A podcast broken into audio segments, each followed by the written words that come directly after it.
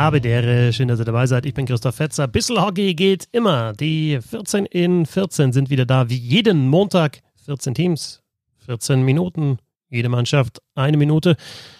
Ähm, alle Spiele berücksichtigt, die bis Sonntag waren. Und das heißt, die Tabelle wird dann, wenn ihr das hört, äh, Montagabend oder Dienstag, die wird dann schon wieder anders sein, aber bis Sonntag alle Spiele berücksichtigt. Es geht ja jeden Tag rund in der DEL und jeden Montag gibt es die 14 in 14. Ihr könnt das Projekt Bissl Hockey unterstützen, supporten, Crowdfunding, steady.de slash Hockey oder paypal.me slash support Hockey oder mit einem Dauerauftrag oder Direktüberweisung. Alle Infos in den Show Notes. Bevor es mit den 14 und 14 losgeht, äh, Blick auf die Statistiken. Topscorer ist zum momentanen Zeitpunkt Freddy Tiffels von den Kölner Haien, 5 Tore, 3 Assists.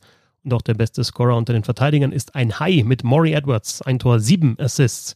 Dann habe ich mir rausgepickt den Game Score per 60, also hochgerechnet auf oder umgerechnet auf 60 Minuten.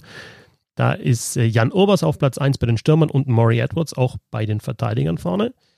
Ehrenvolle Erwähnung für Daniel Fischbuch auf Platz 6 und Valentin Busch auf Platz 11. Also das Gamescore, da werden nicht nur die Scorerpunkte mit eingerechnet, sondern auch die Schussstatistiken, wenn dieser Spieler auf dem Eis ist. Vielen Dank an Le Affond dafür. Und dann noch eine Statistik von 5flusspieldauer.de nämlich die Goals saved above expected im 5 gegen 5. Das ist eine Torwartstatistik und da wird ausgerechnet, wie viele Gegentore dieser Torwart hätte kassieren müssen, expected Goals, und wie viele er wirklich kassiert hat und wie viele Tore er dann besser ist. Und da ist Dustin Strahlmeier auf Platz 1 mit fünf Toren, die er mehr verhindert hat, als eben erwartet gewesen wären. Also das ist eine sehr gute Leistung bis jetzt von Dustin Strahlmeier bei den Grizzlies Wolfsburg. Und ehrenvolle Erwähnung, in dem Fall Mirko Pantkowski auf Platz 8 in dieser Statistik. Aber jetzt rein in die 14 in 14. Es geht los mit den Adlern Mannheim, die im Süden auf Platz 1 sind. Zuletzt im Spitzenduell Red Bull München geschlagen haben mit 3 zu 2 im Penalty-Schießen. Mit drei Spiele, drei Siege, 2,67 ist der Punkteschnitt. 11 zu 3 Tore. Das ist sehr beeindruckend, finde ich, dass man erst drei Gegentore kassiert hat. Shutout ja schon von Brückmann gegen Straubing und jetzt sehr starke Leistung auch, finde ich, von Dennis Endras gegen München. Die Mannheimer super angefangen, 2-0 geführt, dann so ein bisschen nachlässig gewesen, die zwei Gegentore kassiert. Es war insgesamt ein sehr interessantes Spiel. Die Münchner sind super zurückgekommen und dann gab es im Endeffekt halt dann das Penaltyschießen und diesen super Shootout-Treffer von Matthias Plachter, Peter Plachter, Peter Forsberg, der Move äh, von den Olympischen Spielen 1994 und ja, ich habe mir das früher schon mal angeschaut. Ähm, ursprünglich der Move von Kenta Nilsson, dem Schweden. Peter Forsberg hat ihn imitiert und Matthias Plachter hat ihn jetzt auch wieder nachgemacht. Sehen wir oft. Also, die Mannheimer sind gut dabei, haben jetzt auch noch Craig Shearer von Rögle verpflichtet in der Verteidigung. Muss man sich, glaube ich, keine Sorgen machen. Die Schwenninger Baldwings sind Zweiter im Süden, haben ihren Startrekord aus der Saison 1997-98 eingestellt, nämlich mit drei Siegen gestartet. Alle knapp 2-1 in Ingolstadt, 3-2 in Augsburg und jetzt 2-1 nach Verlängerung in Nürnberg. Alle drei Siege auswärts.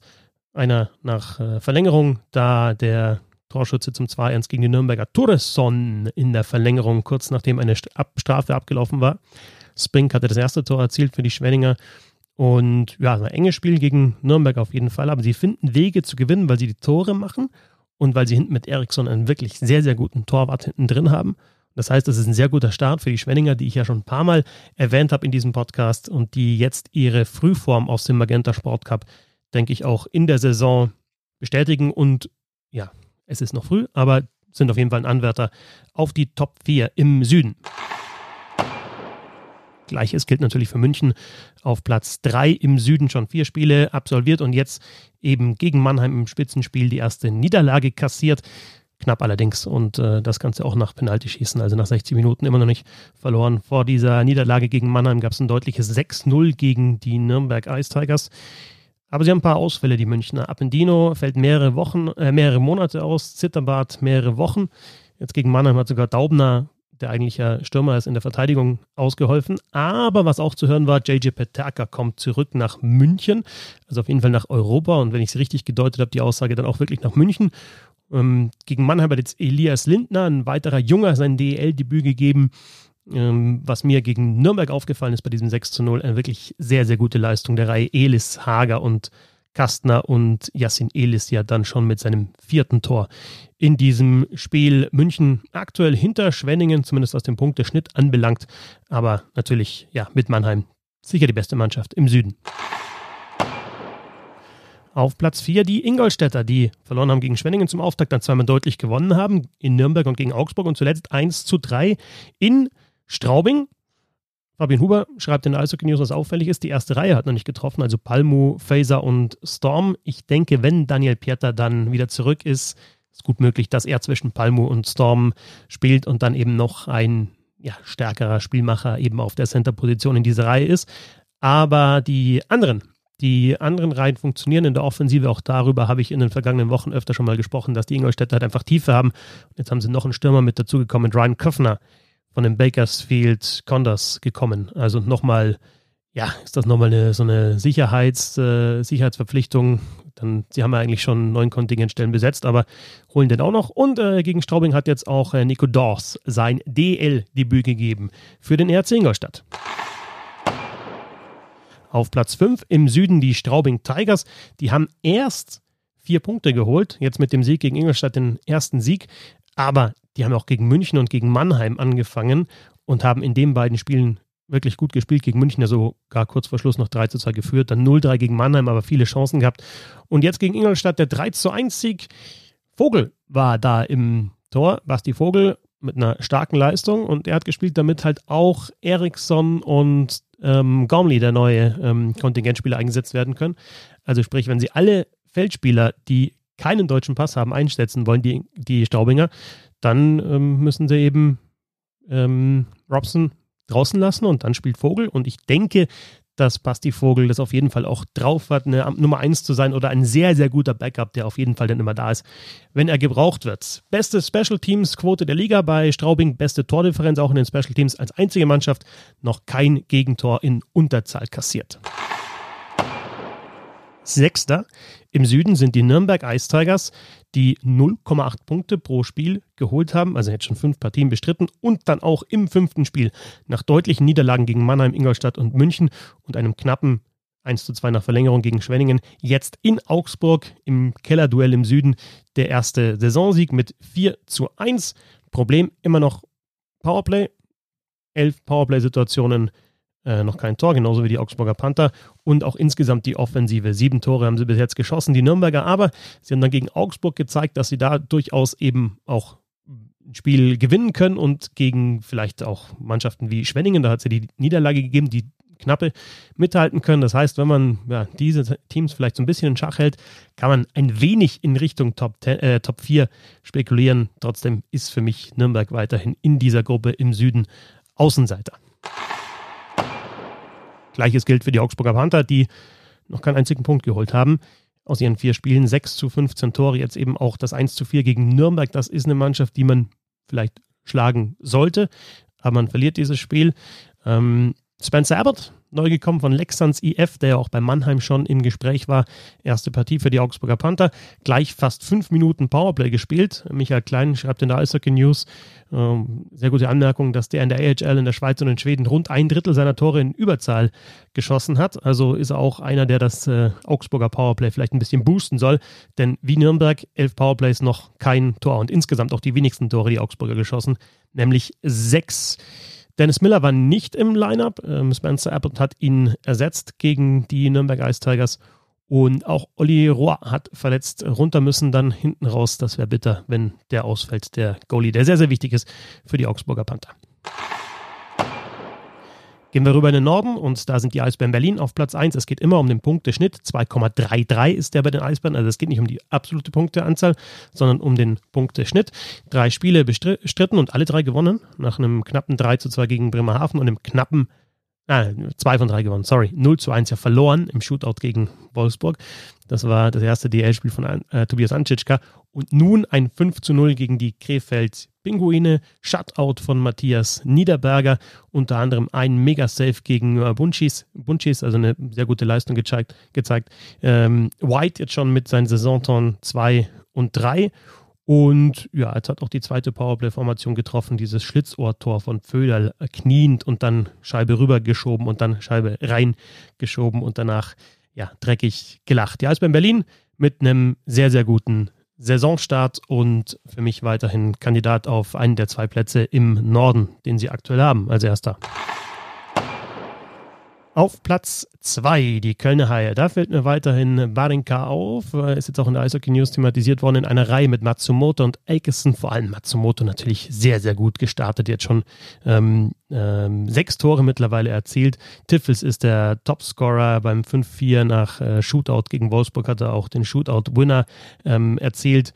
Ähm, drei Powerplay-Tore in diesem Spiel gegen Wolfsburg. Insgesamt sehr, sehr gut in Überzahl. Die Kölner, da kommt ihnen natürlich entgegen, dass sie jetzt Edwards haben, dass sie jetzt Shepard haben, dass Matsumoto in Überzahl auf einmal aufzockt. Tiffels ist, wie gesagt, sehr, sehr gut in Form. Matsumoto ist sehr, sehr gut in, äh, in Form in der Offensive und sie schießen Tore. 20 haben sie jetzt schon gemacht. Also in jedem Spiel mindestens vier Tore der Kölner Haie, selbst bei der Niederlage gegen die Düsseldorfer EG, ja dann hinten raus noch diesen 2 zu 4 Rückstand aufgeholt und ausgeglichen auf 4 zu 4. Also in jeder einzelnen Partie mindestens vier Tore, macht unter dem Strich dann Platz 2 im Norden für die Kölner Haie. Viele Probleme, die sie in der vergangenen Saison gehabt haben, scheinen gelöst. Dritter im Norden sind die Iserlohn Roosters, die ja, sechs Punkte geholt haben aus drei Spielen, nach zwei im Schnitt. Komplett ausgeglichen, 10 zu 10 das Torverhältnis.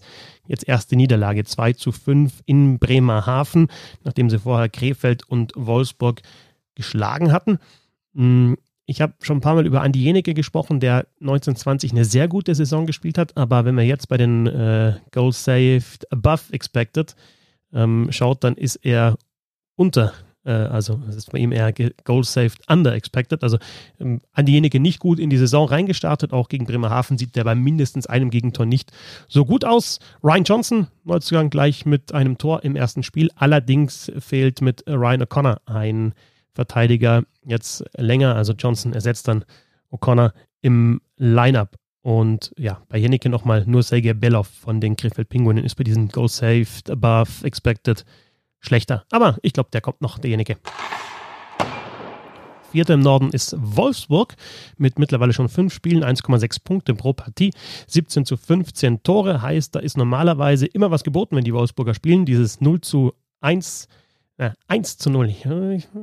1 zu 0 im äh, Shutout. Ich muss es mir mal richtig aufschreiben. Gegen die Eisbären Berlin. Das war das einzig, äh, einzige Spiel der Wolfsburger, wo wenig Tore gefallen sind. Sonst äh, ja 4, 5 äh, bis 9 Tore. Also zuletzt die, die Ergebnisse äh, nach Shootout verloren. 4 zu 5 gegen Köln, nach Shootout gewonnen. 5 zu 4 gegen die Düsseldorfer AG.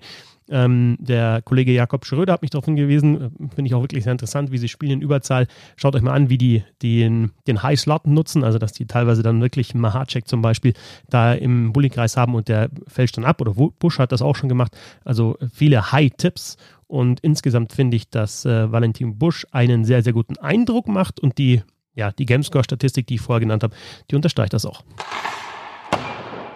Auf Platz 5 im Norden sind die Fischtauden Penguins aus Bremerhaven, zuerst zwei Niederlagen, dann ja zuletzt zwei Siege, Iserlohn geschlagen, beziehungsweise dann auch wieder eine Niederlage kassiert. Also die ähm, Penguins haben fünf Partien bestritten und 1,5, ne, vier Partien bestritten, 1,5 Punkte im Schnitt. Die Siege gegen Iserlohn und gegen Düsseldorf nach den Niederlagen gegen Köln und in Berlin.